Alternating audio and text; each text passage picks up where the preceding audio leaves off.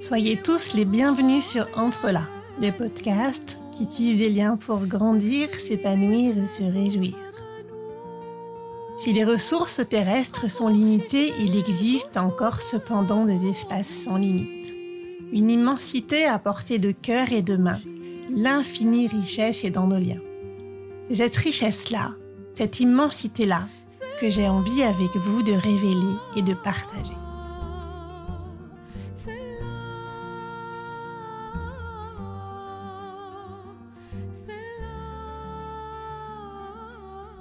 Je vous propose aujourd'hui de rencontrer José Degli Espositi pour parler d'ouverture aux différences culturelles. Nous allons voir ensemble comme s'ouvrir à ces différences constitue une formidable opportunité d'ouverture pour soi et pour le monde. Un formidable moyen de faire œuvre d'amour et de paix. Ceux d'entre vous qui me connaissent savent combien il est important pour moi de porter la joie, l'amour et la paix sur la terre. Je suis donc toujours en quête de personnes qui partagent cet objectif et le vivent au quotidien. José a fait la majeure partie de sa carrière chez BNP Paribas Cardiff, de 1995 à 2023. Il a dirigé plusieurs filiales et entités du groupe un peu partout dans le monde. Depuis 2017, il était secrétaire général et membre du comité exécutif de BNP Paribas Cardiff. Dans cet épisode, il nous partage l'expérience qu'il a vécue en Inde, au Japon, en Italie il nous partage aussi ce qu'il en a tiré. En d'autres choses, vous verrez que le pays le plus proche n'est pas celui où la différence a été moindre. Son regard sera utile à tous ceux qui travaillent avec des personnes d'autres cultures. Son regard intéressera aussi tous ceux d'entre vous qui cherchent à comprendre le monde et les comportements humains. Sur cet épisode, comme sur les autres, votre feedback m'intéresse beaucoup. Je suis curieuse de vous entendre ou de vous lire. Dans ces déjà, je vous souhaite une très bonne écoute. Cher auditeur, cet épisode est pour toi. Entre là.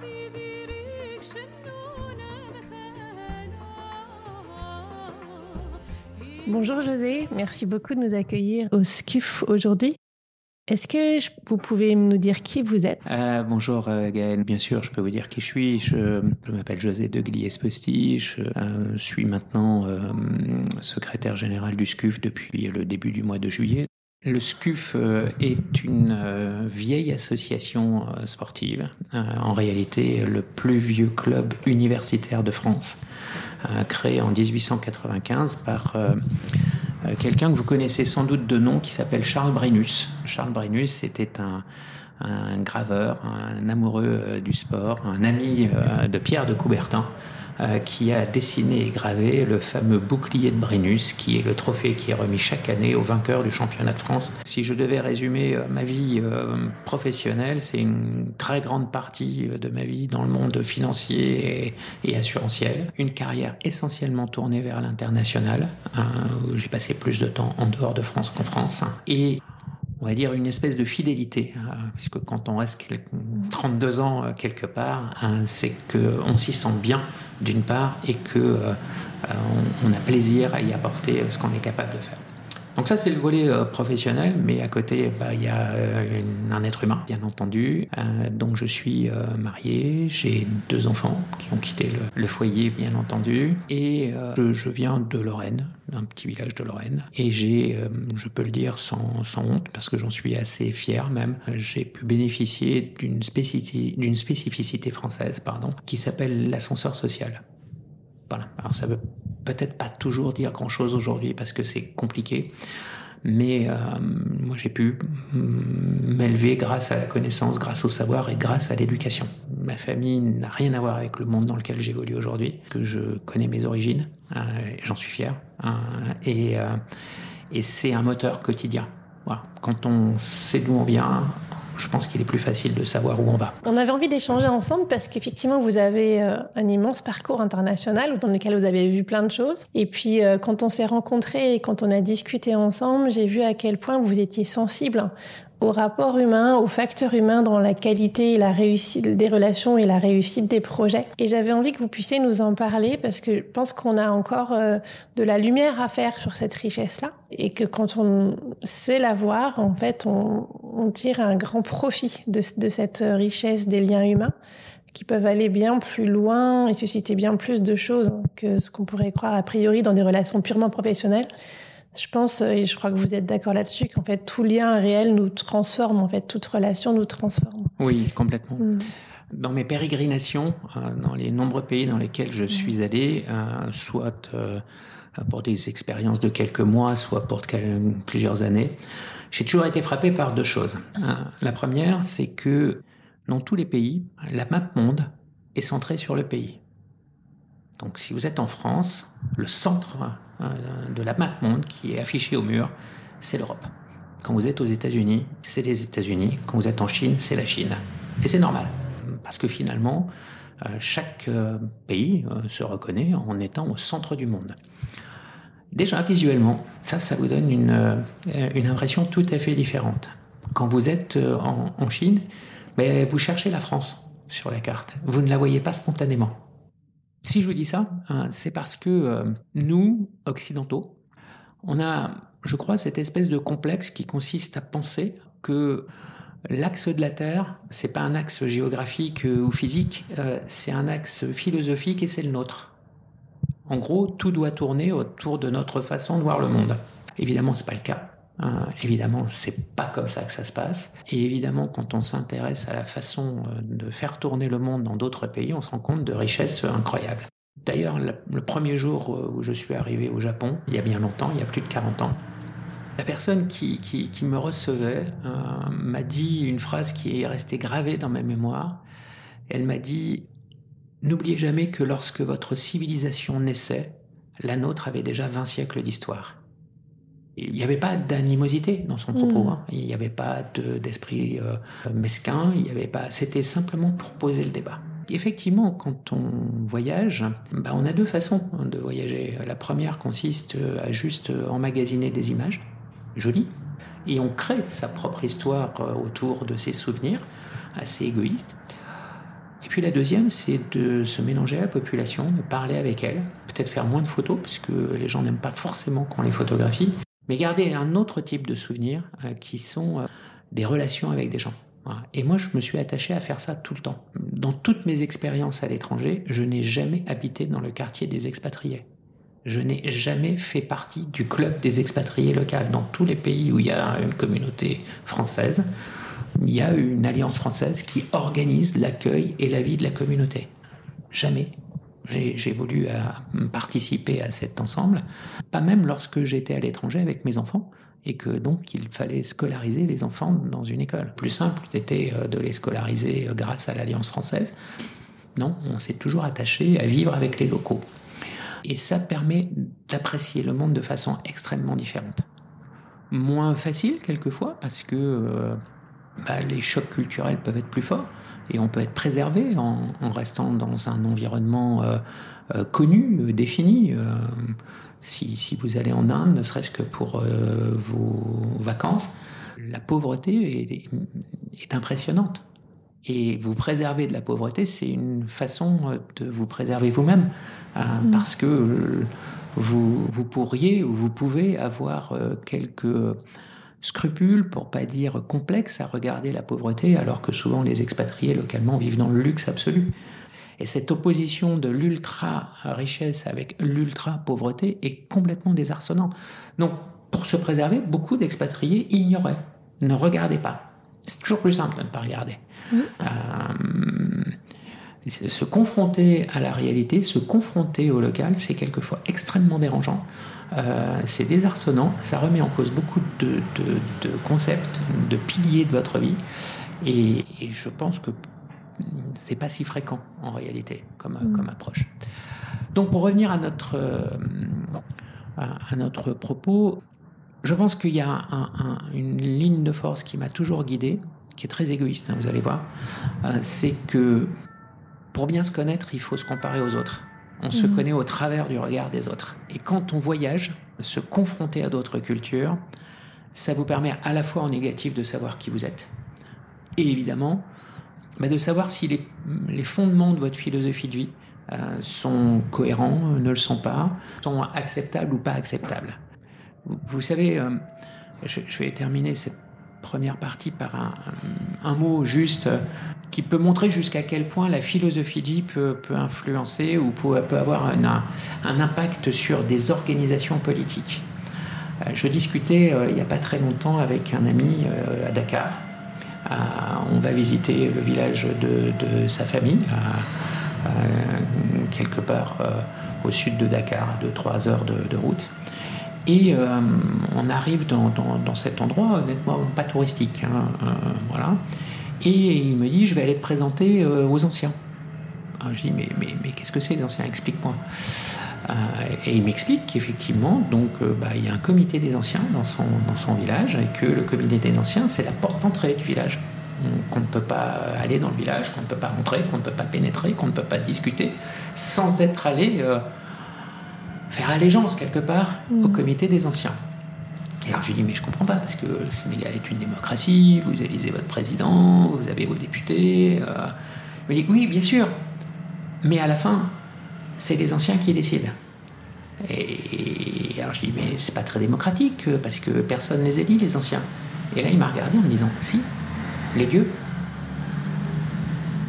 Voilà, tout était dit. C'est-à-dire que mm. nous, hommes, on élit des gens pour nous représenter. Bah, dans un système comme le système euh, que me présentait cet ami, je ne prétends pas que ce soit le même système partout en, Afrique, il m'expliquait que finalement, euh, les dieux avaient choisi les représentants parce que hum, les anciens étaient les plus anciens, bien entendu, du village, et donc, bah, s'ils étaient là, c'était grâce aux dieux. Et le choix des dieux est toujours plus important que le choix des hommes. Hmm. Voilà, je, voulais juste vous, présenter ces, deux petits points, cette anecdote sur la, civilisation euh, japonaise et puis euh, cette anecdote sur euh, l'Afrique pour vous montrer à quel point le point de vue des Occidentaux, j'ai pas dit mm. des Européens, est un point de vue déformé, déformant, et que je pense qu'un des principaux problèmes du monde aujourd'hui, c'est précisément la prédominance de ce modèle ou plutôt la tentative d'imposition de ce modèle partout dans le monde. Oui, sur les autres. Qui est regard sur le monde, en fait. Hein. Et, dans tout ce qu'on dit là, il n'y a pas de jugement.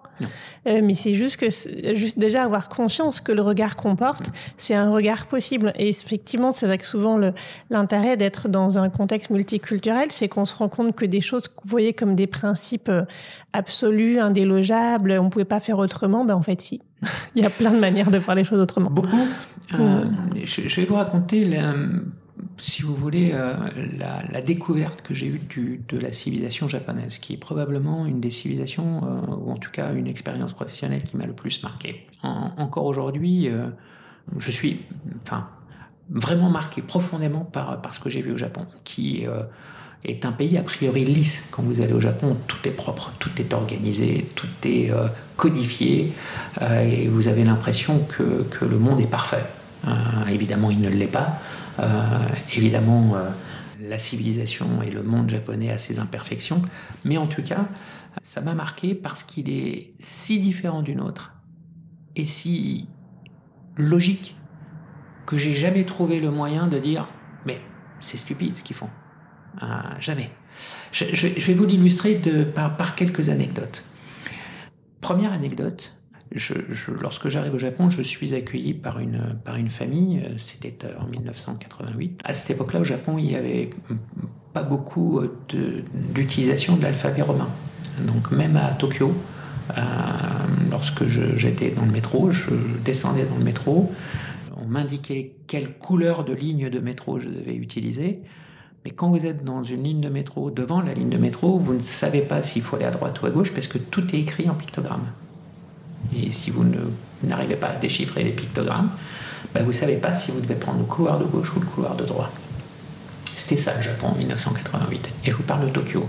J'étais pas à Tokyo, je ne vivais pas à Tokyo, je vivais euh, euh, dans une petite ville qui est devenue célèbre un peu après, puisque c'était Nagano, euh, où ont lieu les Jeux Olympiques, mais dix ans après, puisque je crois que c'était en 98, donc moi j'y étais dix ans avant.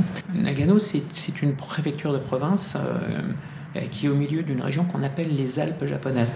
Ça, ressemble à s'y méprendre à la Suisse.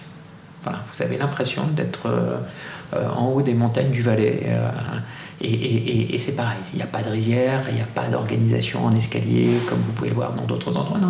Ça ressemble à la, Suisse. Et, d'ailleurs, quand vous tournez la tête, vous voyez perte de vue des pommiers et des vaches, ce qui est pas habituel au Japon. Et donc, j'arrive j'arrive dans cette ville de, Nagano et, j'ai été accueilli par euh, une famille, euh, parce que quand vous allez au Japon, à part si vous parlez japonais, vous avez besoin d'un interprète. Et, en l'occurrence, l'interprète qui m'avait été euh, dédié, enfin que l'entreprise qui m'employait avait embauché pour moi, euh, avait proposé dans le package de m'accueillir et de m'héberger. Ce qui m'arrangeait parce que euh, moi, je préfère ça à la froideur d'un hôtel. Euh, et, j'ai extrêmement apprécié cette, expérience euh, au sein d'une famille japonaise où j'ai vécu pendant presque quatre mois. lorsque je suis arrivé dans cette famille, ça a été ma première erreur. En fait, au Japon, on vous fait des cadeaux sans cesse. Il y a même des magasins de cadeaux. C'est-à-dire qu'il y a des magasins dans lesquels il y a des objets qui sont emballés comme des cadeaux, vous ne savez pas ce qu'il y a dedans. Et vous achetez un cadeau euh, à 100 yens, à 500 yens, à 1000 yens. Pourquoi vous achetez des cadeaux? Parce qu'en fait, chaque fois que vous demandez quelque chose, vous offrez un cadeau. Donc vous demandez votre rue, vous offrez un cadeau. Je vous rappelle, on était en 1998, il n'y avait pas de smartphone, il n'y avait pas euh, de Waze, il n'y avait pas de Google Maps, et il n'y avait pas de plan, puisqu'au Japon, il n'y a pas de plan. Quand vous voulez euh, aller chez quelqu'un, à l'époque, euh, les taximans avaient en fait un bottin dans le, coffre avec euh, Gaël habite dans le bloc 27 du quartier 12 et dans l'immeuble 6. Voilà, c'est comme ça que c'était organisé. Et donc, ma première erreur, j'arrive, je n'avais pas de cadeau. Je n'avais pas prévu le cadeau. Deuxième erreur, on me fait un cadeau. C'est-à-dire que les gens qui m'accueillent, mes autres m'offrent un, cadeau de bienvenue. Et là, je fais la première impair de ma vie au Japon. J'étais à peine arrivé. J'ouvre le cadeau. Comme on le fait en France. Hmm. Mais pour un Japonais, ouvrir le cadeau, ça signifie que vous ne faites pas confiance et que vous vérifiez ce qu'il vous a offert. Voilà, premier choc. Vous comprenez pas. Et là, heureusement, il y a mon interprète qui me dit non, il ne faut pas faire ça. Oui, donc il s'attendait, du coup, il vous a donné les clés. Voilà. Hmm. Elle m'a expliqué tout de suite que non, il y avait des choses qu'on ne faisait pas. Et ça, c'était une chose qu'on ne faisait pas. Bon. Quelques jours après, euh, avec elle, on était euh, dans une rue de la ville euh, et on attendait notre bus, donc un arrêt de bus, comme vous pouvez faire à Paris. Et juste devant nous, il y a une vieille dame qui tombe, assez lourdement. Personne ne bouge autour de moi. Je fais un pas pour l'aider et là, mon interprète me retient en me disant si tu l'aides, tu vas l'accompagner à l'hôpital et tu seras là lorsqu'elle sortira de l'hôpital. C'est la convention. Et donc, pour ne pas être contraint à faire cela, personne n'a rien fait. Personne ne l'a aidé. Dérangeant. Mm. Extrêmement dérangeant. Incompréhensible pour nous. Euh, mm. aider quelqu'un à se relever, ça ne nous engage pas. Euh, au contraire, on a l'impression de faire du bien. Pour un japonais, ne pas relever une grand-mère qui est tombée, ça n'est pas faire le mal. Voilà.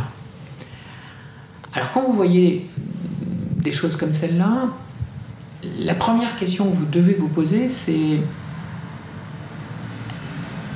est-ce que c'est bien euh, de faire comme ils font? Est-ce que c'est bien de faire comme je fais? Et qu'est-ce qui est le mieux?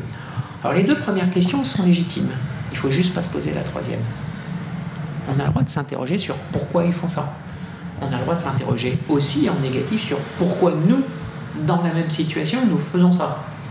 Mais il ne faut pas se poser la, la dernière, qui est qu'est-ce qui est mieux? Parce qu'il n'y a pas de mieux.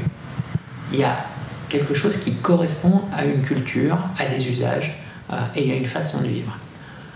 Et, c'est là que j'ai compris, ou j'ai mis en application quelque chose qu'on a tous appris euh, dans notre code, euh, que je ne traduirai pas en latin, mais qui est à Rome, fait comme les Romains. On doit vivre localement comme les locaux. Et j'ai compris à ce moment-là à quel point, au Japon en tout cas, euh, vouloir vivre à l'européenne là-bas était tout bonnement impossible. Oui, parce qu'il y a une cohérence en fait de toutes les habitudes qui sont dans.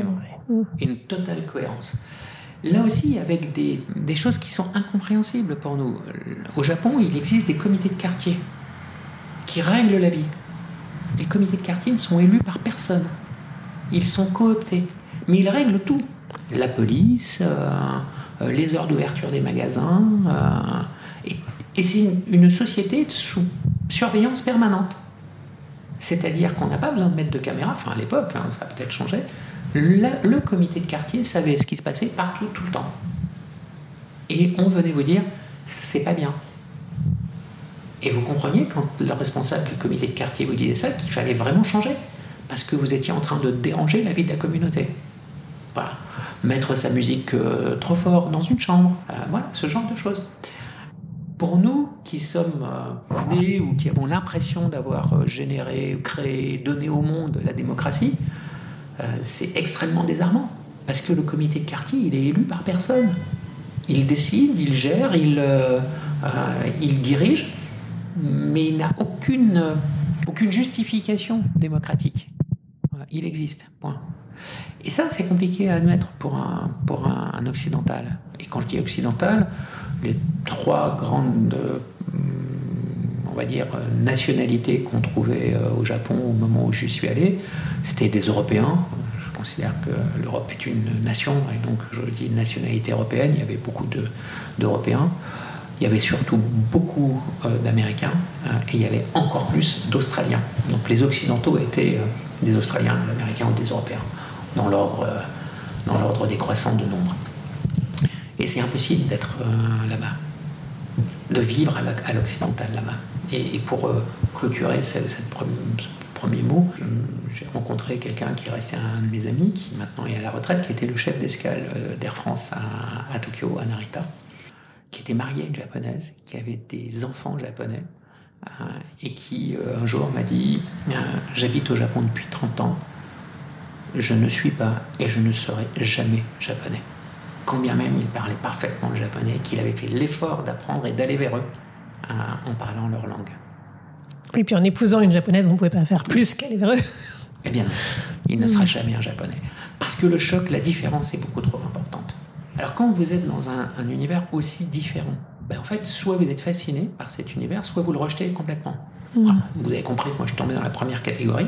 Euh, j'ai été fasciné par cette organisation sociale, euh, par euh, cette façon de voir le monde, cette ambiguïté permanente qui fait que vous avez en face de vous au quotidien, dans le travail, des gens qui sont d'une efficacité, qui bossent comme des brutes, parlant, et qui le soir, passez-moi l'expression, vont se détruire dans un bar à rentrer à quatre pattes tellement ils sont alcoolisés. Ce sont les mêmes. Et le lendemain matin, ils sont à nouveau au bureau. Je dis pas et ils, peuvent se voir entre eux et ils ne vont pas être choqués aussi. aucunement. Mm. Aucunement. Ça fait partie des codes. Voilà.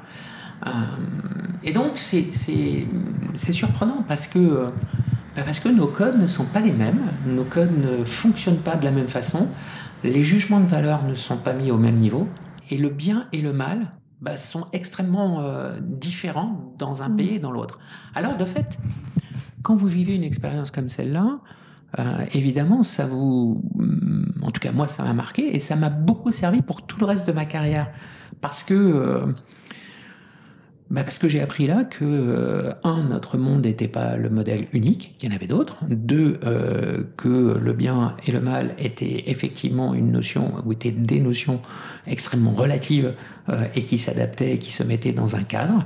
Euh, et on pourrait reparler d'ailleurs d'autres cadres, même religieux, euh, dans lesquels on a des interprétations occidentales de valeurs de religion qui ne sont mmh. pas du tout les mêmes que les personnes qui pratiquent cette religion peuvent avoir. ce qui génère, y compris dans notre pays, des incompréhensions incroyables, euh, en particulier dans la dans l'explication ou l'appréciation du Coran, par exemple, en France. Enfin, on ne comprend pas le Coran, quoi, et on ne le mm. comprend pas parce qu'on ne le vit pas et qu'on ne le qu'on ne l'a pas étudié. Et c'est normal parce que euh, c'est pas notre notre parcours culturel. Donc tout ça, ça montre qu'en réalité, euh, il faut être extrêmement humble ne pas penser que notre civilisation est plus importante, mieux organisée, plus intelligente, plus forte que les autres, quand bien même cette civilisation a conquis le monde, ce qui est le cas. Parce qu'au mm. Japon, et si vous y allez maintenant, moi j'y retourne très régulièrement, les jeunes japonaises veulent vivre à l'européenne, se teignent les cheveux euh, pour ressembler à des européennes, se blanchissent la peau pour ressembler à des européennes, enfin quand je dis européennes, des occidentales, pardon. Ce qui montre bien que notre civilisation euh, qui, a, qui s'est imposée sur, sur tous les continents euh, fascine interpelle et qu'elle est beaucoup plus acceptée par de nombreux pays que nous-mêmes nous n'acceptons mm. les autres civilisations. Et, ceci dit, le fait qu'elles s'habillent à l'occidental ou qu'elles se maquillent à l'occidental ne veut pas forcément dire qu'elles vont prendre des codes culturels de, l'Occident, en fait, parce qu'on peut aussi mixer. Puis on voit aussi que très souvent dans une culture ou dans des habitudes culinaires, ou euh, mhm. finalement elles sont le résultat d'une grande, d'un grand mixage en fait de rencontres, etc. Donc c'est. Et, d'ailleurs nous-mêmes on est euh, de plus en plus, euh, on va dire, imprégnés par la culture de, de, de l'Asie. Euh, le Japon euh, bah, au travers des mangas euh, qui sont une, une, tradition littéraire qui, qui, n'a rien à voir avec de la BD, quoi. France, on considère les mangas, enfin, on considère beaucoup de gens de mon âge considèrent les mangas comme des BD. Non, c'est, ce sont des vraies histoires construites, c'est de la littérature. Il y a derrière les mangas un, rôle éducatif et, et des codes c'est d'une richesse incroyable. Et de plus en plus de jeunes s'ouvrent au manga et comprennent ça. Ce que ma génération ne comprend pas. On, mm. s'arrête, nous, au dessin. K-pop, euh, euh, toute cette culture musicale coréenne a changé, a explosé les codes en des jeunes. Voilà, ça montre bien que, les cultures euh, sont mm. poreuses, qu'elles acceptent l'étranger au sens euh, de quelque chose qui n'est pas du, pays, et que ça soit, euh, vous le disiez, dans la, dans, la, dans la cuisine, dans, que ça soit dans la culture, dans l'écrit, dans la musique, ou même dans la façon de de vivre l'écologie ou le futur de la planète, on a des relations différentes, on a des habitudes différentes qui tiennent au fait qu'on n'est pas hum, concerné par les mêmes problématiques. Euh, en parlant de préservation de la planète, je, je discutais il n'y a pas très longtemps avec un de mes amis qui habite à Bahreïn, et euh, dans la discussion, je disais, enfin, vous, vivez vraiment comme des sauvages, quoi. Enfin, on est tous en train de limiter euh, notre consommation de carburant, de pétrole pour, pour éviter les rejets, et vous, vous, vous, utilisez des voitures qui consomment 50 litres au 100, et quand je vais, je suis, j'étais allé voir à Bahreïn, vous avez des gens qui, comme aux États-Unis, sortent de leur voiture, des énormes 4x4 qui consomment incroyablement et qui vont faire des courses en laissant le moteur du 4x4 tourner pour que la climatisation euh, continue à, rafraîchir le, véhicule. on ne peut pas faire comme ça, enfin, couper au moins votre. Et il m'a regardé de façon un peu sévère en me disant Mais, José, euh, tu es gentil, mais euh, explique-moi pourquoi vous, quand vous allez faire, passez-moi l'expression, un petit pipi de moins de 10 centilitres, vous gâchez 15 litres d'eau en tirant une chasse d'eau le pétrole vaut moins cher que l'eau à Bahreïn. Est-ce que nous, on fait des efforts aujourd'hui avec ça? On va commencer à en faire. Et c'est là où vous dites, ben, j'ai pas les mêmes environnements et n'importe quel scientifique vous expliquera qu'une expérience qui n'est pas faite dans les mêmes conditions, avec euh, la même atmosphère, la même pression, la même température, la même hygrométrie, forcément vous donne des résultats différents. Forcément. Et de fait, ben, il en est de même des cultures. La culture, elle s'imprègne d'un paysage, euh, de plantes qui vivent là, d'odeurs, euh, euh, d'humidité. Et évidemment, tout ça a des impacts sur la cuisine, évidemment, sur l'organisation de l'architecture, évidemment, sur la luminosité dans les chambres, évidemment. Même en France, on voit bien que l'architecture du sud de la France, avec des fenêtres étroites, des rues étroites pour se protéger du soleil, n'a rien à voir avec l'architecture du nord, qui est ouverte avec des baies vitrées immenses évidemment. Eh bien, ce qui se passe au niveau d'un pays en architecture se passe au niveau d'un continent, au niveau de la culture, de la, mm. de la médecine, de l'éducation, de la, de la nourriture, de tout ce que vous voulez. Mm. Mais c'est extrêmement intéressant parce qu'on se dit à chaque fois, mais oh, oui, en fait, chaque chose, on peut l'avoir de tellement de manières différentes que mhm. du coup, tout devient. Euh, enfin, si on est un petit peu curieux, tout devient source de, de rencontres, de découvertes. De... Tout est là, la curiosité. Mhm. C'est-à-dire, et je reviens à ce que je vous disais tout à l'heure, soit on, va dans un pays et on essaye de reproduire son modèle, de continuer à manger de la salade à chaque repas, de faire ses œufs mayonnaise hein, alors qu'il fait 50 degrés dehors, ça va être compliqué. Coûteux et compliqué. Et ça peut être dérangeant, je le conçois, d'arriver dans une assemblée comme, euh, euh, comme, comme la première fois où je suis allé en Inde, euh, où vous êtes invité à, un déjeuner et vous mangez avec les mains. Et vous vous dites, mais, mais quelqu'un a mis ses mains juste avant moi et va manger. Et moi, je dois mettre mes mains pour manger. Ce sont des chocs culturels. Ce sont des chocs d'habitude. Mais, si on, parle de l'Inde, c'était le, deuxième pays dont j'avais envie de vous, parler, le choc est, incroyable. Je me souviens de mes, premières heures en Inde à cette époque-là, quand on allait à Bombay, moi j'étais euh, installé à Bombay quand euh, je suis allé travailler là-bas, on prenait un vol qui arrivait à, Bombay au milieu de la nuit, euh, vers 2 heures du matin, quelque chose comme ça. Et donc j'arrive à l'hôtel, devait être 3 heures ou 4 heures du matin, le décalage pas dans le bon sens, évidemment. À l'époque, je fumais, et donc la première chose que je fais, c'était en 2001, la première chose que je fais, bah, c'est de sortir de l'hôtel pour aller fumer une cigarette. Accessoirement, en 2001, dans un pays entre guillemets sous-développé, il était déjà interdit de fumer dans les hôtels, ce qui était à l'époque pas le cas en France. Je referme la parenthèse. Donc je sors, je vais fumer ma cigarette et la première image que je vois à 4 ou 5 heures du matin, c'est un éléphant. En plein centre de Bombay, ville de 16 millions d'habitants. Pourquoi? Parce qu'on travaille tout le temps à Bombay et que les éléphants sont utilisés comme, euh, passez-moi l'expression, engin de levage sur les chantiers. Et comme on travaille la nuit, bah, on ne prend pas un engin qui fait du bruit. Et un éléphant, euh, quand ça porte euh, un morceau de bois, euh, une charge, ça ne fait pas de bruit. Contrairement à une grue, contrairement à un bulldozer qui a un moteur et donc fait du bruit. Voilà, donc ça c'est la première image qui m'a vraiment marqué parce que bah, c'était la première fois que je voyais un éléphant dans une ville, euh, enfin dans la nature tout court, euh, puisque les éléphants que j'avais vus jusqu'à alors étaient des éléphants euh, en captivité. Et puis de le voir dans une ville de 16 millions d'habitants, c'était juste enfin, inattendu. Et l'expérience que j'ai vécue en Inde a été aussi marquante. Alors pas parce que la culture était différente, évidemment elle l'était, on en parlera peut-être, mais parce qu'en fait, l'Inde hum, n'était pas ou n'est pas un pays, mais est un continent.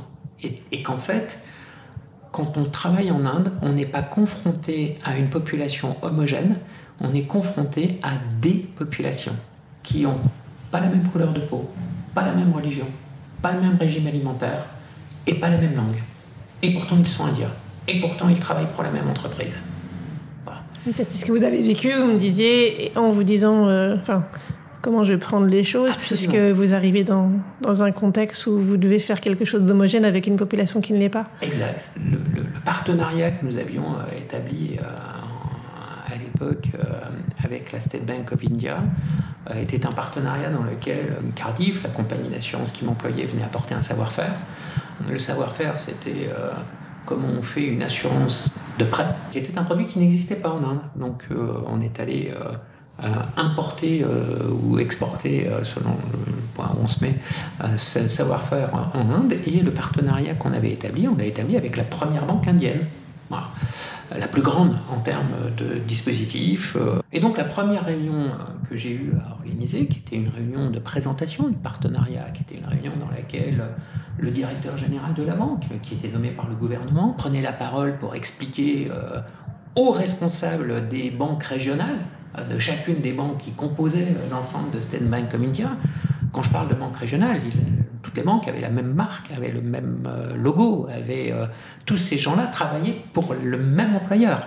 State Bank India. C'était pas un ensemble de banques comme on a pu le connaître en France, où dans telle région la banque s'appelle Banque Kolb, et puis dans telle autre région il s'appelle Banque Courtois. Non, c'était bien. Tout le monde avait euh, la même unité, le même logo, la même façon de vendre les produits, et les produits étaient identiques.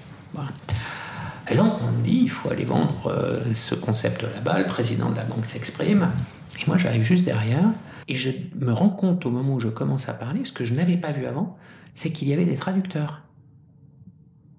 Moi, quand j'ai écouté le président de la banque, il parlait anglais, je pense qu'il parlait anglais pour moi, en réalité. Euh, parce qu'en réalité, bah, dans la salle, certes, tout le monde parle anglais en Inde. Si vous êtes allé en Inde, vous avez pu observer que l'anglais était parfois approximatif.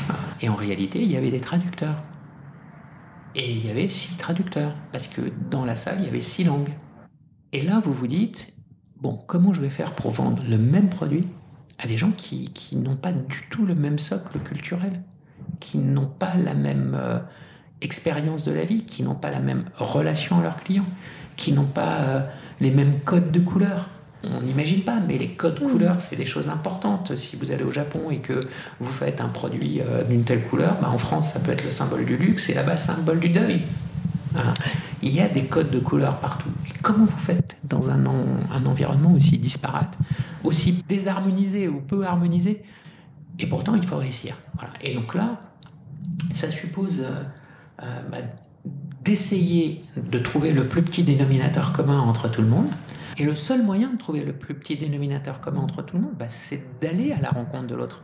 Ça veut dire que vous n'avez pas fait le discours que vous avez préparé, en fait, ah bah, quelque part Pas du tout, euh, parce que le discours euh, n'avait aucun sens. Hmm. Et vous l'avez perçu juste avant de parler. Hein, ah bah, juste au moment où j'ai commencé à parler. C'est-à-dire hmm. que euh, dans les propos du président, j'ai compris d'une part que même si ils avaient la même marque, il y avait une très grande autonomie régionale.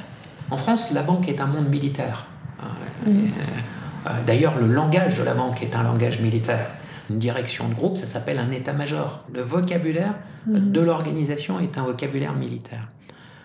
Et donc, on est habitué, nous, euh, Français, à avoir l'impression, lorsqu'on est face à une banque, je mets de côté les banques mutualistes, qui sont des caisses régionales très particulières, comme le Crédit Agricole ou le Crédit Mutuel, mais quand vous parlez de la Société Générale, de LCL, de BNP Paribas, c'est très organisé, très militaire, très structuré. Quoi. Et donc vous avez l'impression que bah, le monde entier est organisé comme vous. Quand vous retournez vers les banques américaines, qui pourtant euh, sont très différentes d'un État à l'autre, parce qu'il n'y a pas d'harmonisation euh, euh, réglementaire des banques entre les différents États. Donc quand vous allez aux États-Unis, vous voulez ouvrir une banque dans 20 États, vous êtes obligé d'ouvrir en réalité 20 banques différentes, qui ont des règles différentes, des droits différents alors les différences ne sont pas du blanc au noir, mais il y a des subtilités qui sont très engageantes.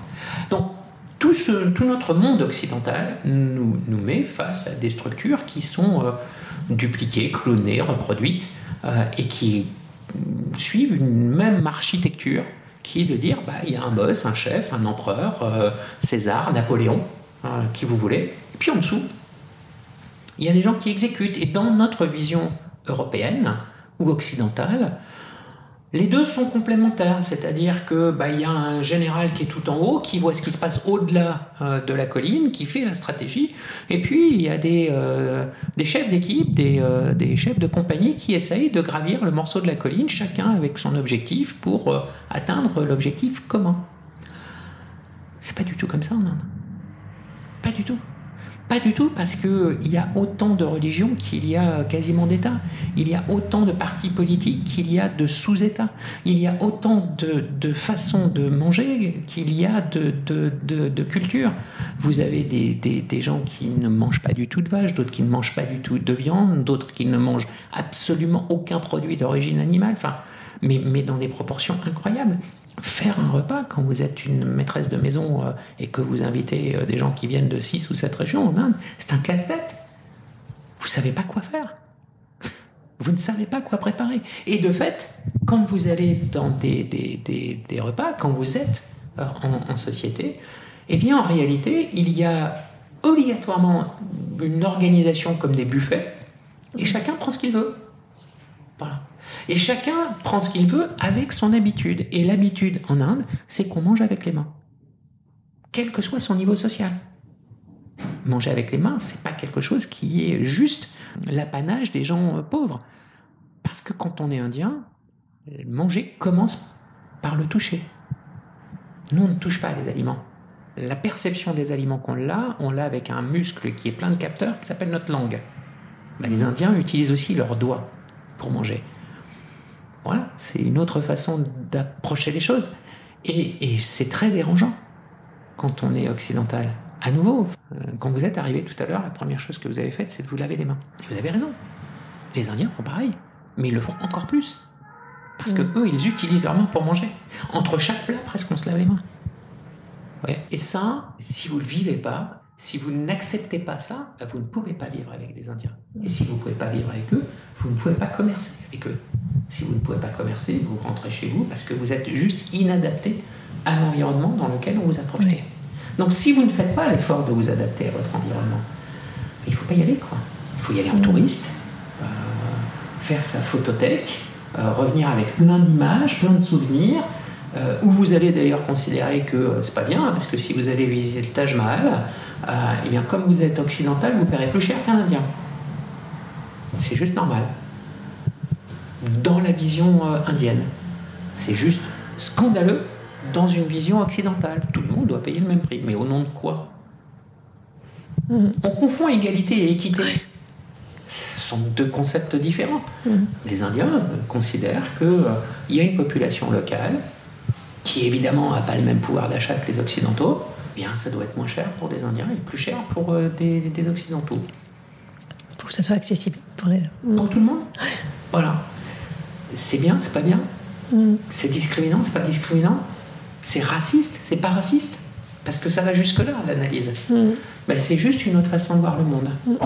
Quand vous êtes en Inde, vous pouvez vivre des choses extrêmement choquantes. Je me souviens d'un épisode qui, euh, qui, qui vraiment est marquant hein, dans, dans- dans ma vision de l'Inde. À Bombay, il y a une, une grande place euh, qui est le dernier symbole de la colonisation euh, anglaise. Euh, et évidemment, autour de cette grande place, il y avait tous les symboles de la couronne.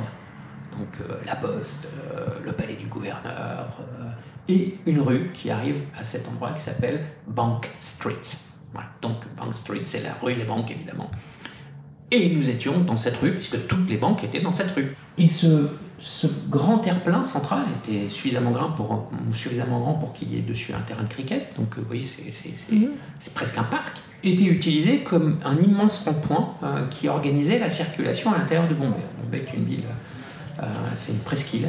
Il y a de plus en plus de monde qui arrive, mais il n'y a pas plus d'espace. Donc vous imaginez combien la circulation est compliquée, combien rentrer dans la ville est difficile, etc.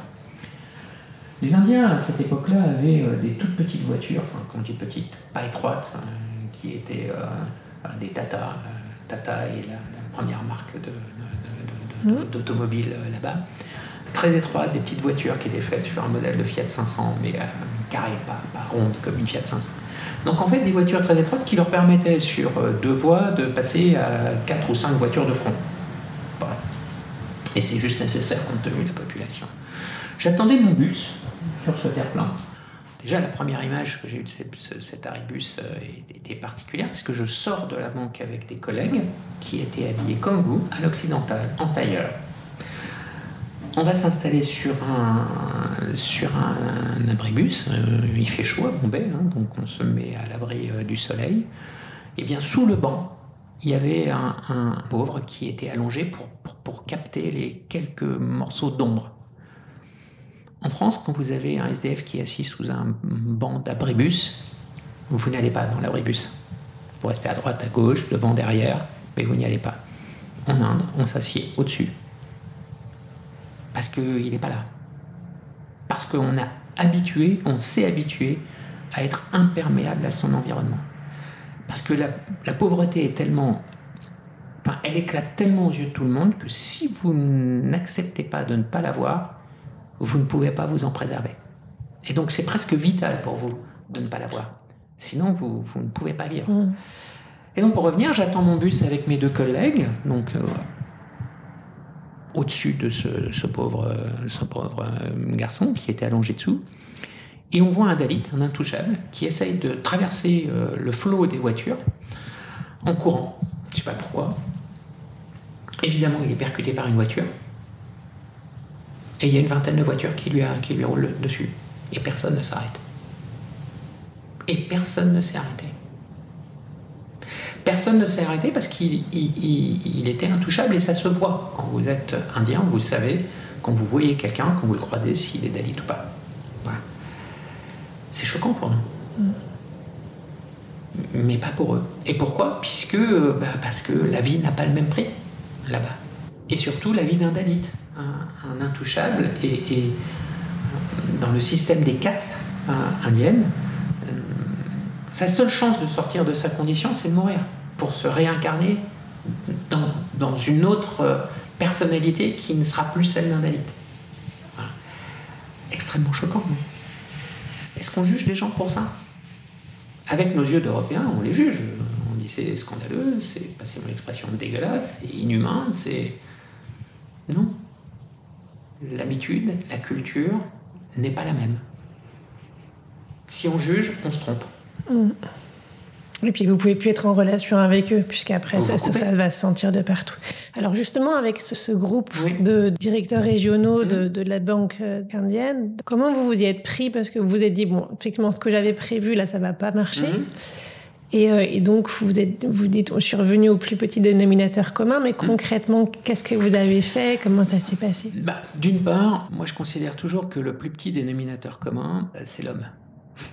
Enfin, c'est la, la, condition humaine. On est très différents. Je suis un homme, vous êtes une femme. Je suis brun, vous êtes euh, blonde. Mais 99,99% de notre ADN est commun. Ben, c'est la même chose avec un Indien. Euh, on a statistiquement 0,01% de différence entre nous. Et pourtant, on n'a pas la même langue, pas la même culture, pas la même religion, euh, et peut-être même pas d'ailleurs le même physique. Et donc, il y a bien un point qui nous rassemble, hein, c'est notre condition humaine, ou la précarité de notre condition humaine. Et donc, quand vous parlez de l'homme, bah, vous, remettez les choses à, l'échelon le plus compréhensible par tout le monde, puisque forcément, si vous expliquez qui vous êtes à quelqu'un, il va essayer de vous imaginer dans son environnement, dans sa culture, dans son cadre de vie. Et donc j'ai parlé de moi. ce qu'on ne fait jamais dans le monde de l'entreprise euh, en France. En, euh, France, il y, a, deux choses qu'on ne fait pas. C'est euh, de personnaliser euh, les, choses, puisqu'on représente une entreprise, une marque, un logo, une culture, mais on n'est pas X, Y ou Z. Et puis la deuxième chose dont on ne parle jamais, c'est de sentiments. On n'est pas là pour faire des sentiments. Moi, j'ai même été formé par, cette génération qui me disait tes amis s'arrêtent à la porte de l'entreprise. Heureusement, ça change, ça évolue, mais voilà, il y, a, 40 ans, quand vous rentriez dans le monde de l'entreprise, c'est ce qu'on vous disait. Et donc, j'ai parlé de l'homme, j'ai parlé de moi, j'ai expliqué qui j'étais. Et j'ai expliqué ce que je venais faire et pourquoi je pensais que j'avais des choses à leur dire et pourquoi je pensais qu'ils avaient intérêt à m'écouter. Parce que, à la fin des fins, qu'est-ce qui fait euh, que, que vous êtes là, Gaël? C'est parce que lorsque on s'est rencontrés pour la première fois, vous vous êtes dit tiens, il peut m'apporter quelque chose. Sinon, on ne se serait pas revu. C'est parce que quelque part vous vous mettez à nu que vous pouvez intéresser dans ce cadre particulier. Et c'est ce que j'ai fait. Et ça a marché. J'aurais pu passer à côté. Ça aurait pu s'arrêter là. Et je leur ai expliqué d'où je viens, euh, qui je suis, euh, l'origine de ma famille, pourquoi j'ai changé euh, de culture, pourquoi je suis partagé aujourd'hui entre ces cultures, qui fait que lorsque je suis en France, l'Italie me manque et quand je suis en Italie, la France me manque. Voilà. Ça, c'est des choses qu'on vit, qui dans le monde de l'entreprise ne s'expriment jamais, en général. Et c'est ce que je leur ai dit. Bref, je me suis rendu humain. Donc j'ai déconnecté ma présence du monde de l'entreprise. Et ça, ça crée des liens. Parce qu'à la fin, vous avez des gens qui viennent vous voir et qui vous disent Bon, il faut que vous m'expliquiez un peu plus de choses. On, on crée un lien. On rentre dans une intimité. Et à partir de là, tout est possible.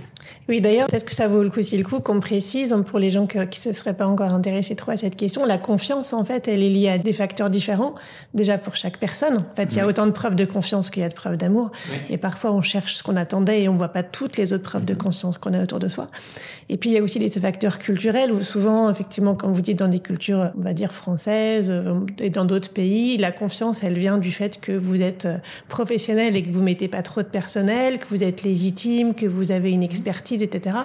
Et, et, éventuellement. et puis, dans d'autres pays, la confiance, elle vient du fait que justement, vous êtes authentique, qu'on peut vous mm. comprendre. Et j'avais lu, moi, je connais pas la culture japonaise, que la raison, enfin, une des raisons qui peut expliquer qu'ils peuvent se saouler comme ça et se revoir le lendemain tranquille et sans que ce soit jugé, c'est parce que bah, ça sera la preuve qu'ils auront été authentiques et que donc ils ne voulaient rien de mal, puisque sinon ça aurait été dit, il n'y aurait plus de filtre. Donc euh, il y a cette idée dans certaines cultures, oui, la confiance, c'est d'abord une histoire de relation et que leur relation vaut contrat et que du coup, si vous êtes euh, authentique sur du personnel, vous allez créer une relation humaine et mmh. du coup, vous êtes digne de confiance. Quoi. Ben, en fait, euh, je vais, je vais, je vais peut-être vous faire sourire, mais vous êtes dans, dans, un, dans un club sportif ici. Un des symboles les plus élevés ou les plus importants ou les plus profonds de la confiance qui existe dans un sport d'équipe, c'est le vestiaire.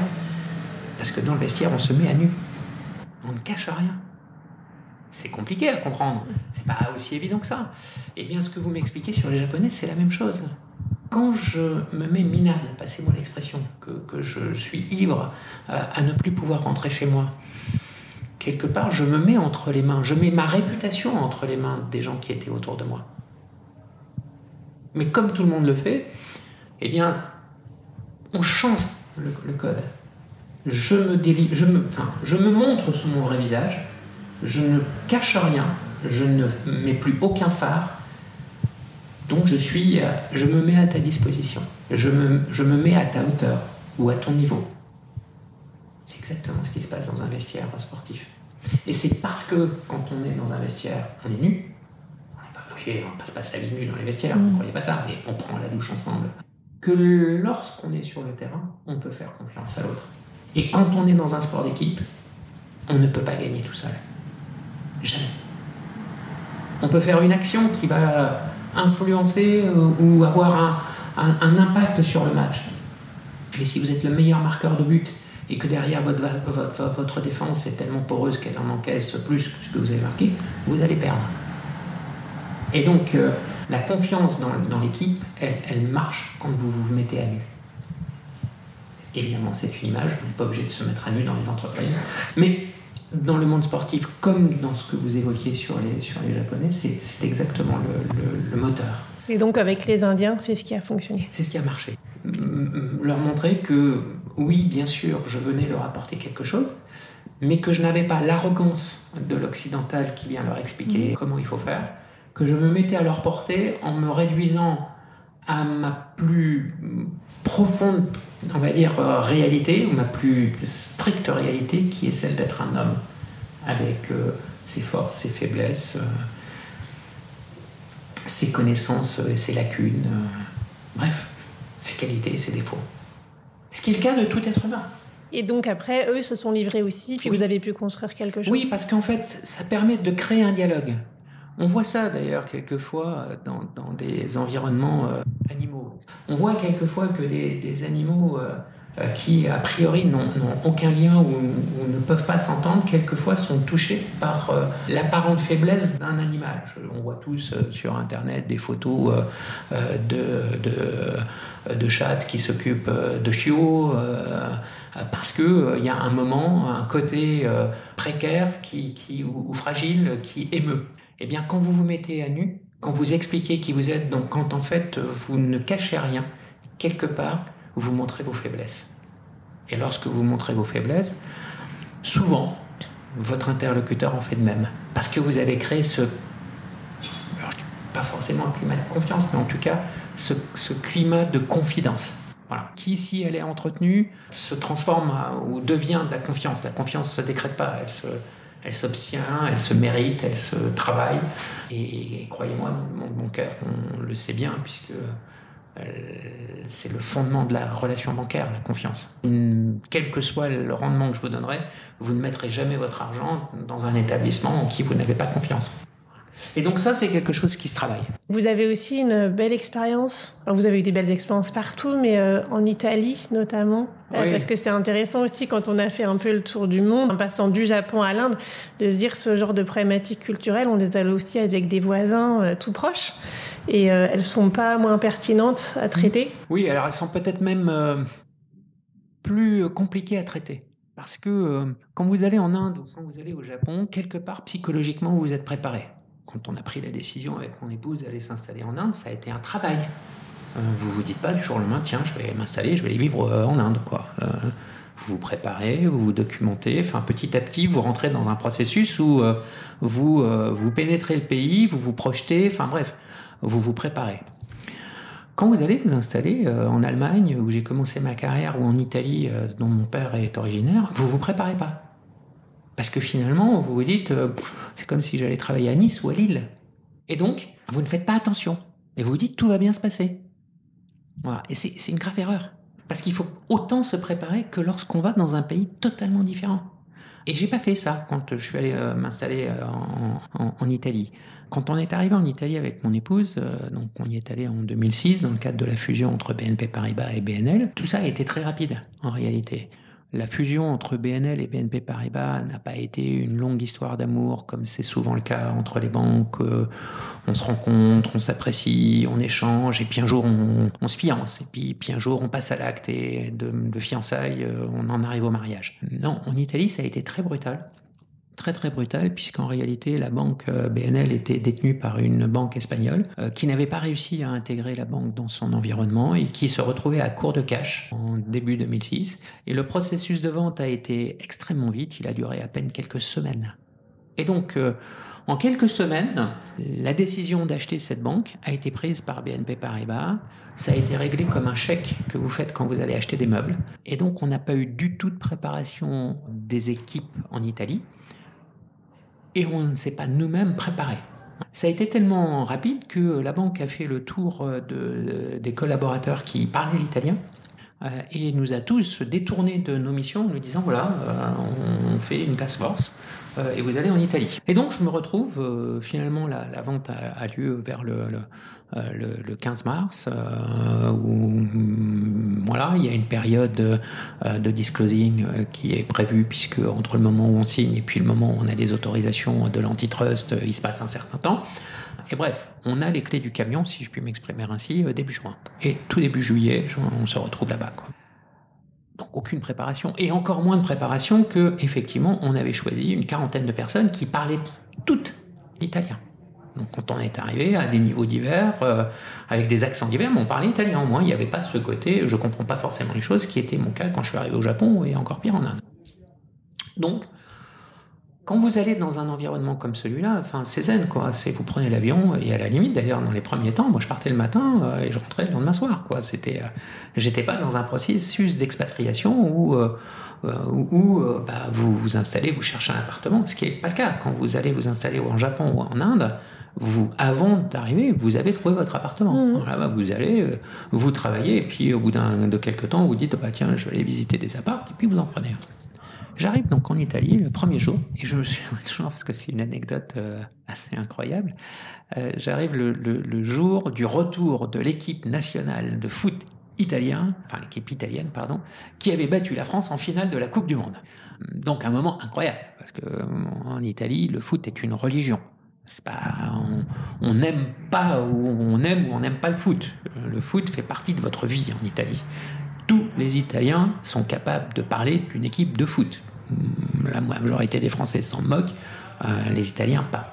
Et d'ailleurs, même si vous n'aimez pas le foot, ce qui est mon cas, euh, si vous allez en Italie, autre détail, il faut vous apprendre, enfin, il faut apprendre le foot parce que si vous ne pouvez pas parler de foot dans la conversation le matin en prenant un café au bar, vous êtes tout bonnement exclu du groupe. Donc, même si vous aimez pas ça, il faut vous y mettre. J'arrive à l'aéroport le dimanche avec pour objectif de prendre mes missions euh, le lendemain. Je savais où j'allais atterrir. Euh, l'organigramme avait été dessiné. Euh, il avait été présenté la semaine d'avant aux organismes, aux organes sociaux de la banque. Enfin voilà. Donc quand j'arrivais, je savais où j'allais. et tout était à peu près balisé.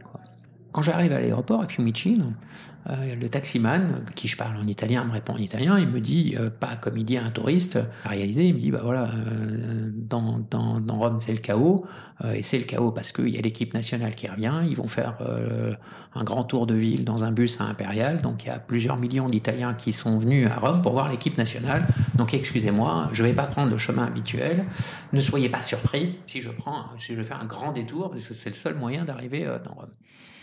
Donc tout va bien, j'arrive à mon hôtel. Et puis, euh, pris par la curiosité, je me dis, tiens, je vais aller voir ce qui se passe sur le Circolo Massimo, qui est, l'endroit où on se réunit à Rome pour fêter euh, les moments euh, incroyables. Et donc, je me fonds dans la population. comme j'ai la chance de ne pas avoir du tout d'accent, quand je parle italien, on pense que je suis italien.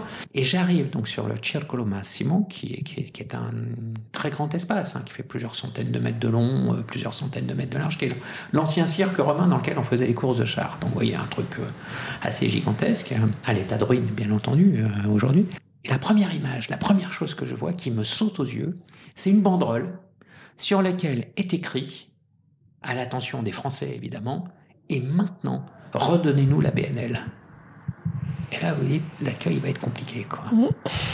En gros, dans un moment euh, comme celui-là, le, on va dire, le patriotisme s'exprimait, euh, et s'exprimait comment? En disant, bah, un des fleurons de la banque italienne a été achetée par des Français. Puisque vous avez perdu la Coupe du Monde, maintenant redonnez-nous la BNL. La BNL était en Italie euh, un symbole, c'était la banque de, de l'État, la banque du gouvernement. Tous les fonctionnaires italiens avaient leur compte à la BNL puisque leur salaire était versé par la BNL. une institution. Quand vous voyez ça, vous vous dites demain la réunion, elle va être chaude, quoi. ça va être amusant. Alors j'avais euh, j'avais prévu, enfin j'avais prévu, j'avais sur moi un, petit appareil euh, photo, un automatique. Donc j'ai pris la photo euh, de la de la banderole et j'ai pris le parti le lendemain de commencer ma réunion avec cette photo.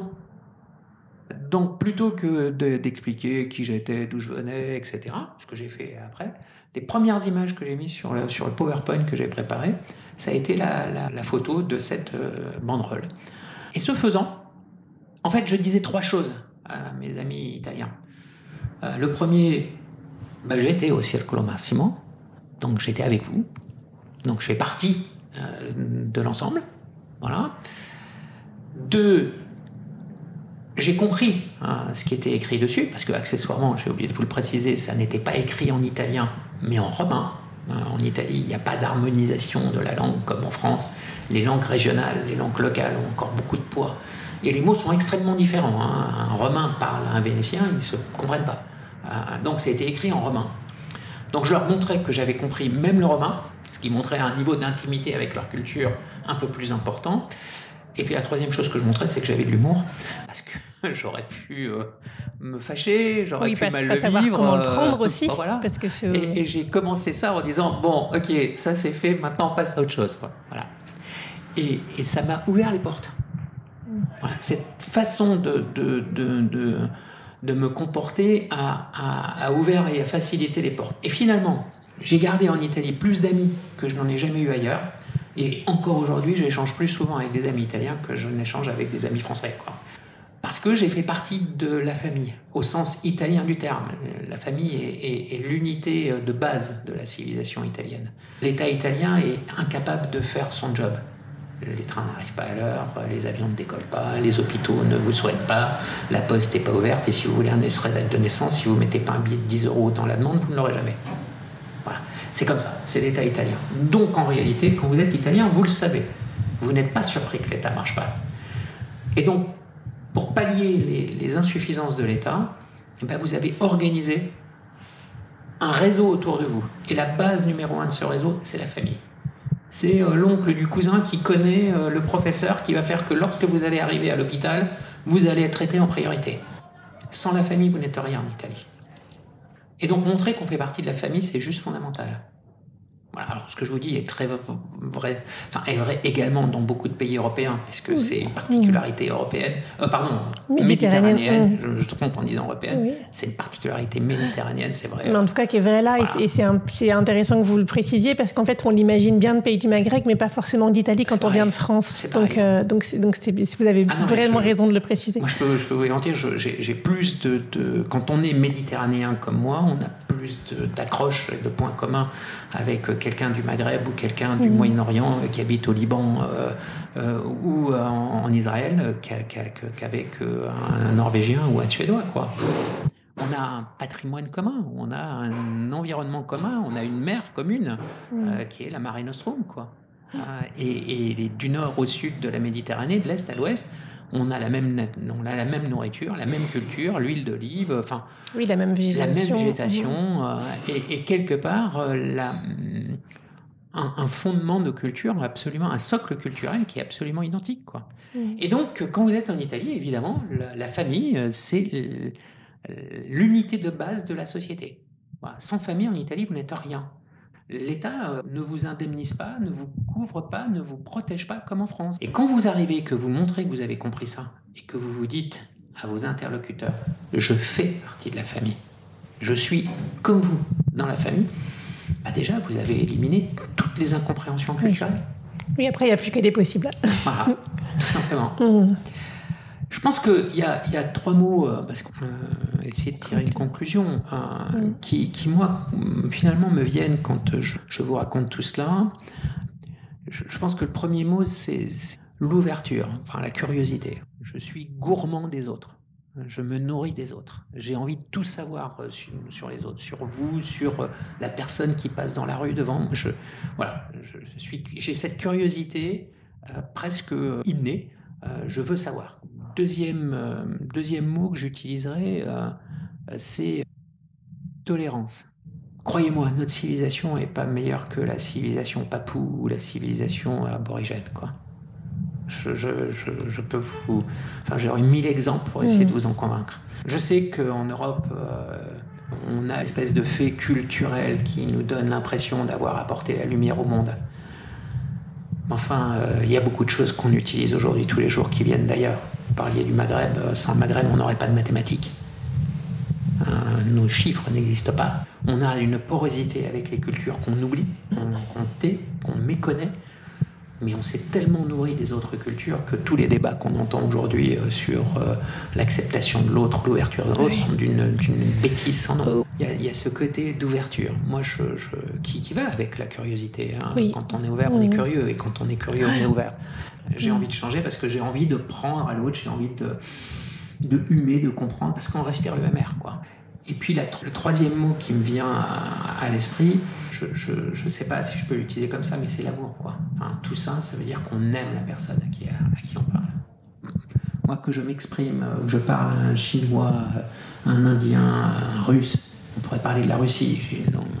je, je, ne comprends pas aujourd'hui ce qui se passe avec la Russie. Ou pour être plus exact, je ne comprends pas comment nos dirigeants sont assez bêtes pour opposer nos peuples.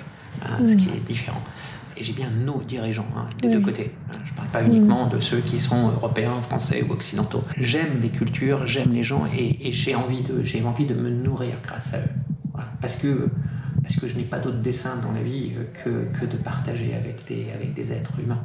Euh, la Terre, on la partage, euh, elle ne nous appartient pas, on, en a l'usage momentané, elle appartient à, nos enfants, euh, on l'a hérité de nos parents, Aujourd'hui, on est dessus, demain, ce sera peut-être quelqu'un d'autre.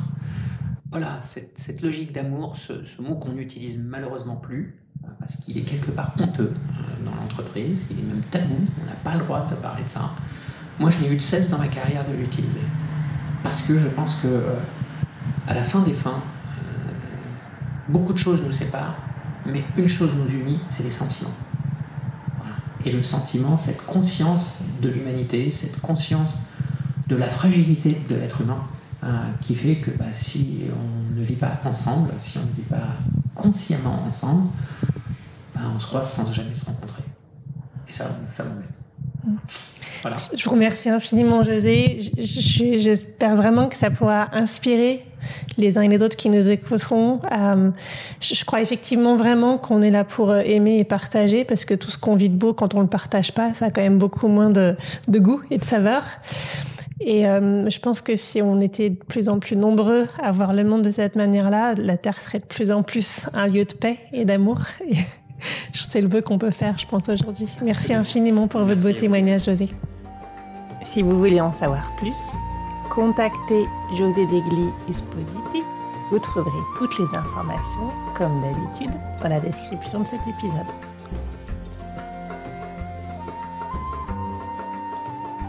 Ce podcast n'est pas seulement le mien, c'est aussi le vôtre, c'est le nôtre. Si vous voulez contribuer, intervenir, proposer, contactez-moi. Si vous avez aimé cet épisode, partagez-le autour de vous, mettez des étoiles pour le noter et abonnez-vous pour ne pas manquer les prochains. À très bientôt